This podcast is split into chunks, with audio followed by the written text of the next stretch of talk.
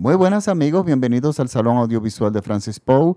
Yo soy Francis Poe y les doy nuevamente la bienvenida a mi espacio, un podcast donde yo hago recomendaciones de películas en plataformas digitales, pero películas cuyos directores abrazan el cine como una expresión de arte.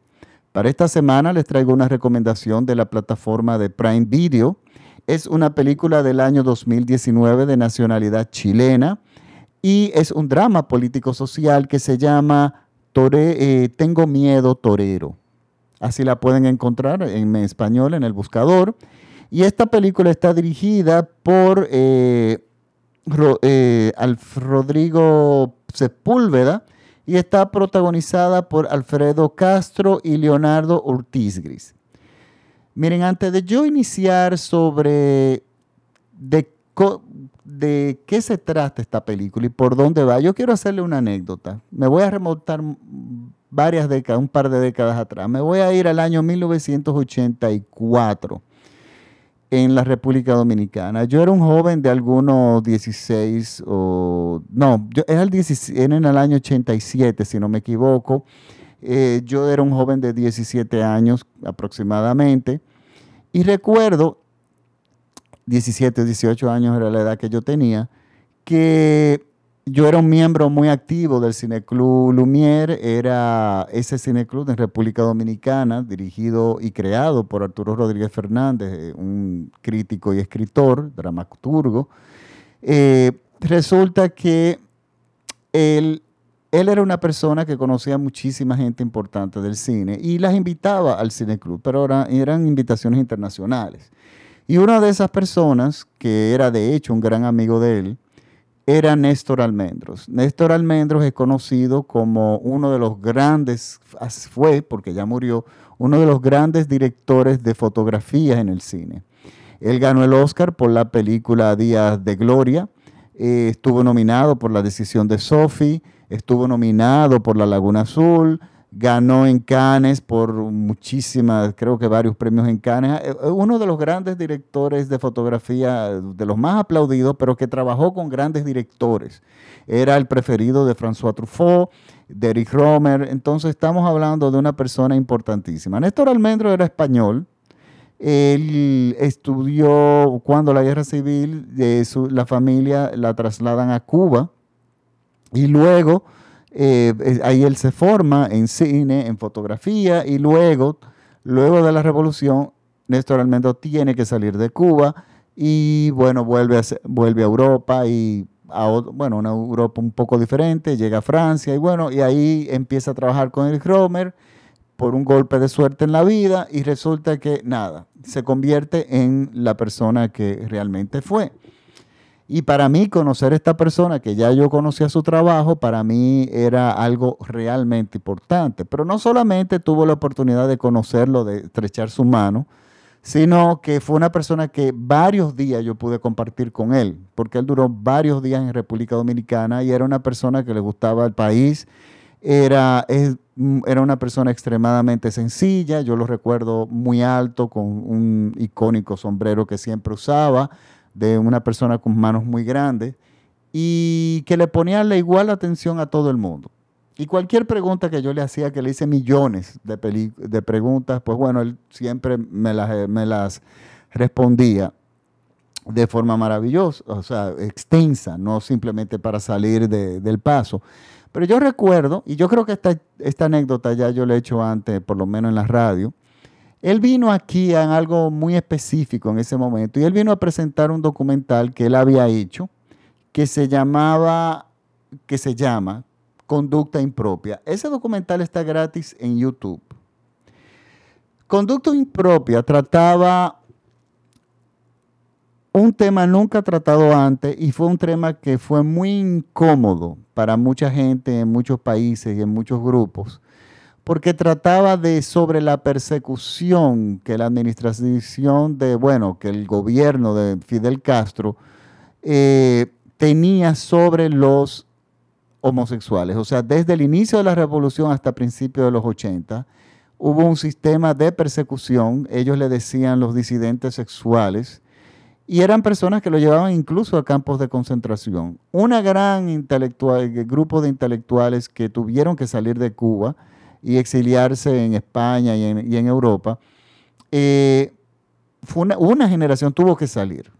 Casualmente que eran grandes escritores, grandes intelectuales, personas que estuvieron del lado de la revolución, que apoyaron la revolución, de repente empezaron a ser eh, perseguidos, ellos no tenían espacio, ellos la revolución decía que los disidentes sexuales no tenían espacio en la revolución y estas personas tuvieron que abandonar, Cuba. Entre ellos Reinaldo Arenas, que fue uno de los más destacados, eh, y bueno, entre ellos eh, Néstor Almendros, muchísimas personas dentro del tema de, dentro de, eran mayormente escritores, pero eran artistas en general. No se había tocado ni siquiera el tema hasta que ese documental se hizo. Y para el año 87, que yo era simplemente un joven, eh, las cosas estaban políticamente como media complicadas para los que veníamos creciendo. Porque la década de los 70 venía con una gran juventud, con personas que seguían y apoyaban todavía el sistema de Castro y que estaban muy a favor de Cuba, que lucharon muchísimo por la izquierda, pero entonces al mismo tiempo yo, eh, o sea, nosotros, mi país salía de la dictadura de Balaguer y Balaguer todavía estaba en, eh, en la década de los 80, fue presidente, eh, volvió a ser presidente por muchísimos años más luego de la dictadura de los 12 años. Entonces, mi país estaba polarizado entre la derecha, extrema derecha y la extrema izquierda. Entonces, cada vez que a mí me preguntaban, me recuerdo yo, que con cuál grupo yo, yo simpatizaba, pues bueno, para mí era muy difícil decir, porque para mí al final era lo mismo. O sea, yo era un joven que decía que ninguna persona se puede perpetuar en el poder. Fidel se había perpetuado en el poder y en mi país el, el dictador Balaguer se había perpetuado en el poder. Entonces, yo para encontrar una diferencia era muy difícil muy, muy difícil.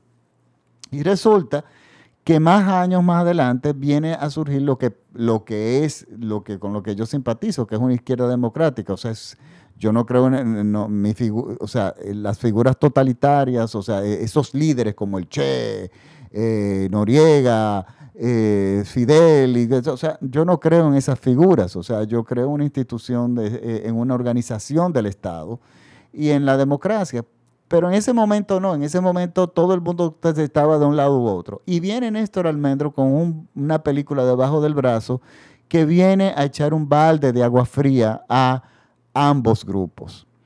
Resulta que la película se presentó en el Cine Plaza, recuerdo perfectamente, y ahí había muchos intelectuales, que muchísimos de la izquierda, había muchísimas feministas, había estaba la extrema derecha, estaba todo el mundo y muchísimos periodistas. Y cuando se termina de acabar la película, que lo que trata es sobre la denuncia de las violaciones de los derechos humanos sobre los, la comunidad LGTB, que en ese entonces no se llamaba así, se le llamaban homosexuales, como si fueran personas aisladas, resulta que nadie emitió una opinión de forma inmediata. Y cuando se inició el conversatorio, poco a poco empezaron a salir las voces. En los que primero empezaron a hablar fueron los de la izquierda.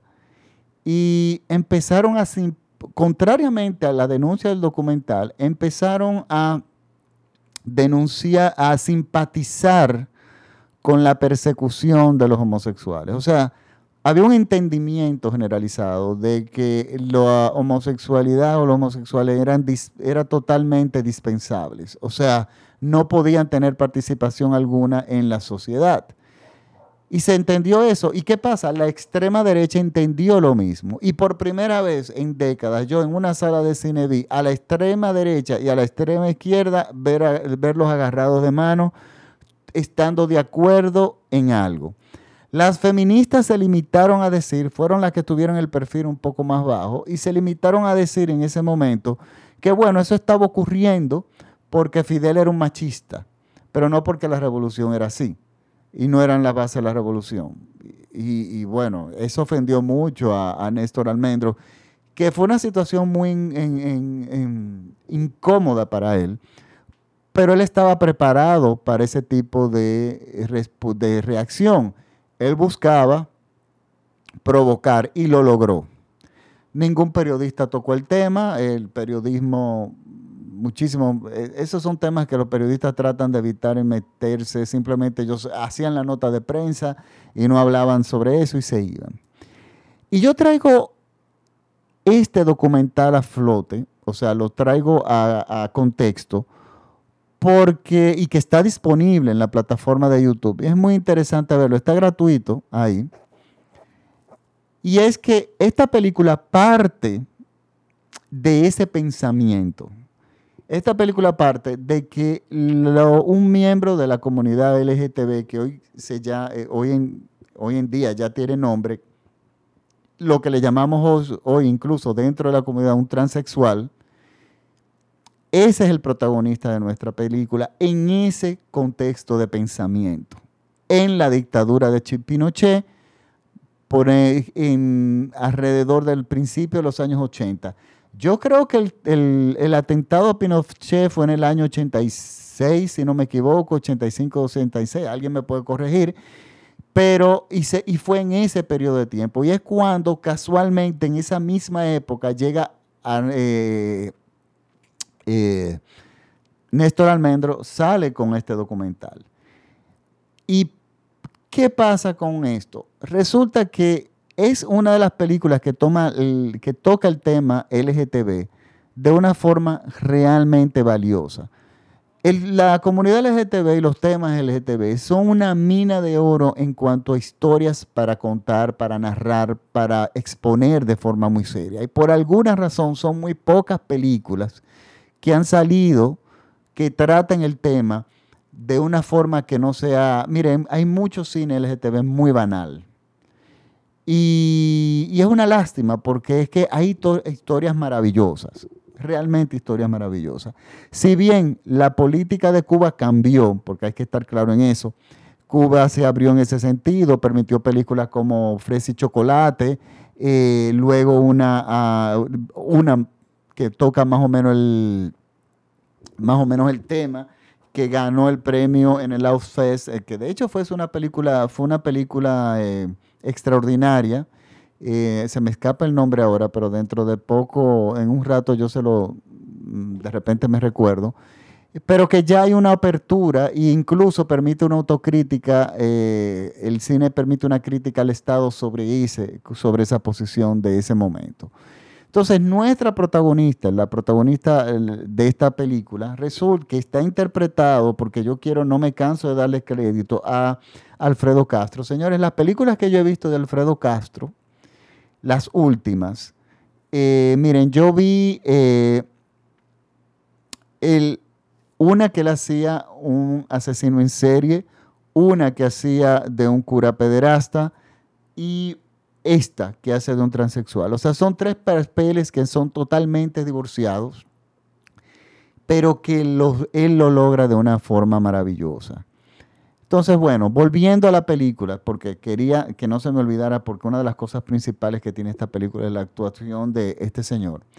La película se desarrolla en este contexto. Nuestro protagonista, que es un trans, una trans, eh, interpretada por Alfredo Castro, existe en las noches, existe en lugares totalmente eh, marginados, vive de día en un lugar marginado y en la noche trabaja o se mueve o socializa en un lugar todavía más oscuro, más eh, desplazado de la sociedad, más marginado. Ese es donde ella ha existido durante toda su vida. Subsiste, entendemos que su medio de subsistencia por mucho tiempo fue la prostitución de repente, pero es una persona que notamos que ha sido abusada, que vive totalmente marginada de la sociedad en todos los aspectos que ustedes se puedan imaginar. Imagínense, estamos en la dictadura de Pinochet en el año 86 y nuestro protagonista no es una trans joven, es una persona ya de cierta edad. ¿Qué pasa? Un día en una redada, ella corre para no caer, eh, para ella no caer presa, porque a todo esto vivían constantemente en, esta situación de, de, miedo por las redadas. Eso es como, era común también en mi país en la década de, de, los 80, que tú andabas por las calles y de repente venía la policía y te decía, montate ahí, súbete en este camión y tú amanecías preso sin ninguna razón. Pues bueno, una de estas redadas, ella corre y, entra en un callejón y un joven aparece prácticamente de la nada y la esconde. O sea, le ayuda a, escaparse de la policía. Lo que fue o lo que aparenta ser un encuentro casual logra extenderse en una amistad, lo cual era algo extraordinariamente importante para nuestra protagonista, que es una persona que vive en la más absoluta soledad, en la más absoluta marginalidad. Pero este joven, que es mexicano, es un joven revolucionario. Está en la, eh, tiene, eh, existe también en la clandestinidad eh, y tiene planeado, es parte de un complot para asesinar a Pinochet en el año 86, según la película.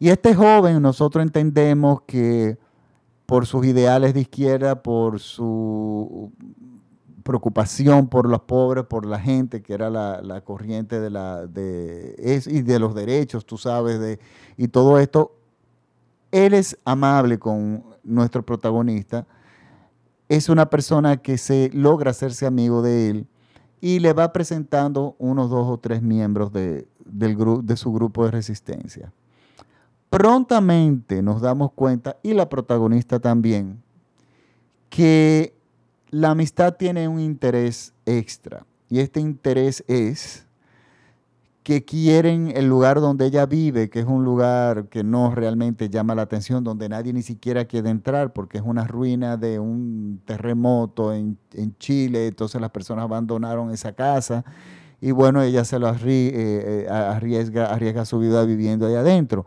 Pero ellos necesitaban ese espacio porque había mucho espacio para ellos esconder material de resistencia, vamos a ponerlo así.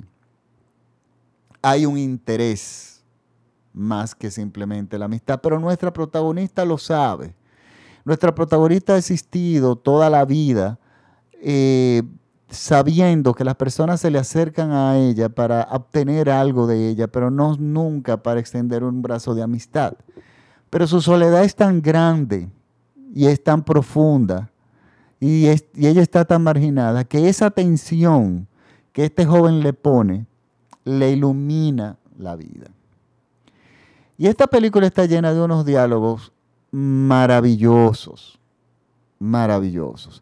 Pero ¿qué pasa? En nosotros nos damos cuenta, y por eso vengo a traer al contexto, al contexto conducta impropia, de que ella tiene el respeto de su amigo, pero de los miembros de la oposición, de la izquierda, no. Ellos la ven como un ser totalmente dispensable. Se burlan de ella entre dientes. O sea, los que luchan por el pueblo, los que supuestamente luchan por la libertad, hacen una pausa, pero con ellos no con los trans no. Y hay una frase muy buena que dice la, esta protagonista, que dice que, que dice, el día que tú tengas una revolución que nos incluya a las locas, llámame que yo estaré ahí.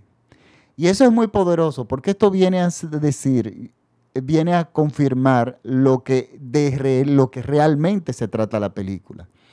Y es que estas personas, estas transexuales, fueron marginadas incluso por los grupos que clamaban por los derechos de la mayoría, que luchaban contra las dictaduras, que supuestamente hablaban de la libertad, pero no, cuando la libertad se detenía cuando le tocaba a ellos. Y por eso era que ella decía, ah, y cada vez que entraban en conversaciones más profundas, ella le decía al joven mexicano, es que a mí la realidad no me interesa. Lo mío es la noche, las luces y las lentejuelas. Yo no puedo tener interés alguno en la realidad. Y es que es claro, porque en la realidad, en el mundo que le tocó vivir, no tiene ni un, no tenían ni un solo punto a su favor. De ninguna fuerza política, de ninguna fuerza intelectual, o sea, de nada. Y esto es lo interesante de esta película, que trata algo totalmente diferente a muchas. Eh, hubo alguien que me dijo que se le parecía un poco al beso de la mujer araña. Hay puntos en común, pero se divorcian totalmente en cuanto al, contexto. El contexto realmente es otro. Esta película, eh, en un momento, el joven le dice, el joven mexicano, que realmente le toma precio, le dice, vete a Cuba conmigo, dice ella, no, pero yo no tengo la revolución, no tiene espacio para mí, para las personas como yo. Y es la tragedia de seres humanos que simplemente son diferentes, que son marginados por cualquier sistema, unánime. Y por eso era que, en Volviendo a Conducta Impropia, el día de la sala de cine, que la extrema derecha y la extrema izquierda se dieron la mano, que siempre discutían, pero no, en eso se dieron la mano, en eso estaban de acuerdo.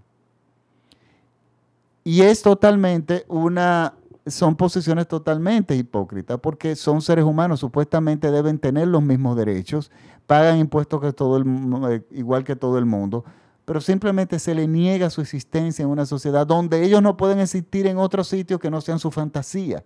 Nuestro, eh, nuestra protagonista, ella vivía en su fantasía, por eso ella decía, a mí la vida real no me interesa, a mí lo que me interesa son las luces, la lentejuela, las luces de neón, porque ese es en el mundo donde que yo puedo crear y en el único espacio, cuando no hay una redada, en el cual yo puedo existir. Y ella subsistía de eso y de coser esto, esto, es muy interesante, de coserle a la esposa de un militar de poder ella le hacía bordados y le, y, le decía, pero ¿por qué tú haces eso? Porque tú eh, colaboras con la gente del, con la dictadura y le cosas, esas personas te atropellan. Y dice, bueno, me atropella todo el mundo. Y eso es una forma de vida. La realidad no me interesa. Yo vivo, lo que me interesa a mí son las luces. Señor, esta película está llena de grandes actuaciones. Son, son lecciones de actuación. Y una de las cosas que a mí me ha gustado de este actor es que, de Alfredo Castro, es que Alfredo Castro, y esto es una intuición, yo no lo he leído, analiza muy bien los aspectos de cómo va la producción para ajustar cómo es la cómo está la película, cuál es la concepción de la película para él ajustar su actuación a la película, porque son papeles, los que he visto, que fácil a un actor se le va la mano en busca de un extremo protagonismo, porque las actuaciones, o sea, los personajes son tan buenos que te pueden, se pueden fácil sobreactuar. Pero él mantiene todo en el nivel necesario, ni una coma más arriba ni una coma más abajo, simplemente en la afinación perfecta de la película. Y él se funde en la, en, como un elemento de la producción, o sea, a favor de la producción. Señores, esta película es fabulosa, son lecciones de actuación estupendamente bien dirigida, muy bien escrita. Este guion yo estoy seguro de que se le dio muchísimas vueltas. Yo quiero ser, darle crédito también, y esto es importante, eh, al director de fotografía. Este director de fotografía que se llama, si, logro leer su nombre, porque no me lo sé de memoria, se llama Sergio Armstrong.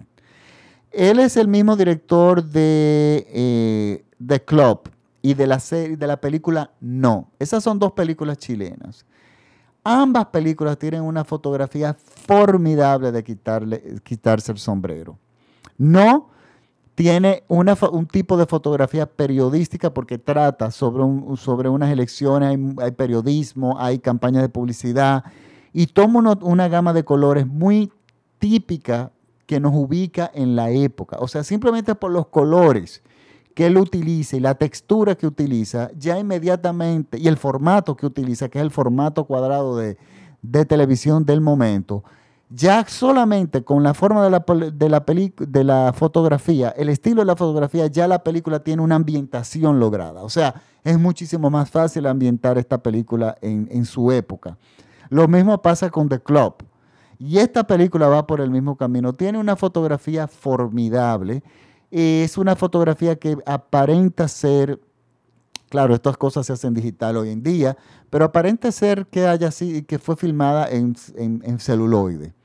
Puede que no, es muy probable que la película sea eh, totalmente digital, pero la forma que fueron tratadas las imágenes da la impresión de que es eh, de utilizar los colores que se utilizaban en esa época. O sea, es otro elemento de ambientación. Y este director es muy valioso en ese sentido, porque simplemente con una buena fotografía él ahorra muchísimo dinero en ambientación.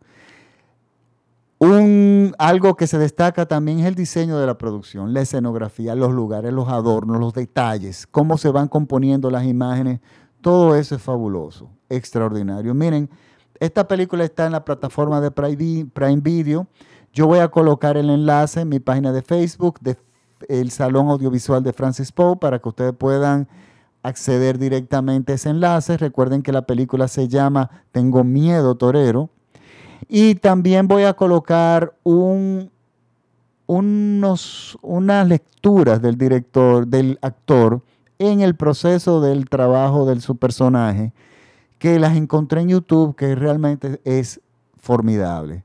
Yo felicito a Chile porque eh, últimamente está entregando realmente muy buen cine. Felicito al director. De aquí en adelante lo voy a seguir muy de cerca.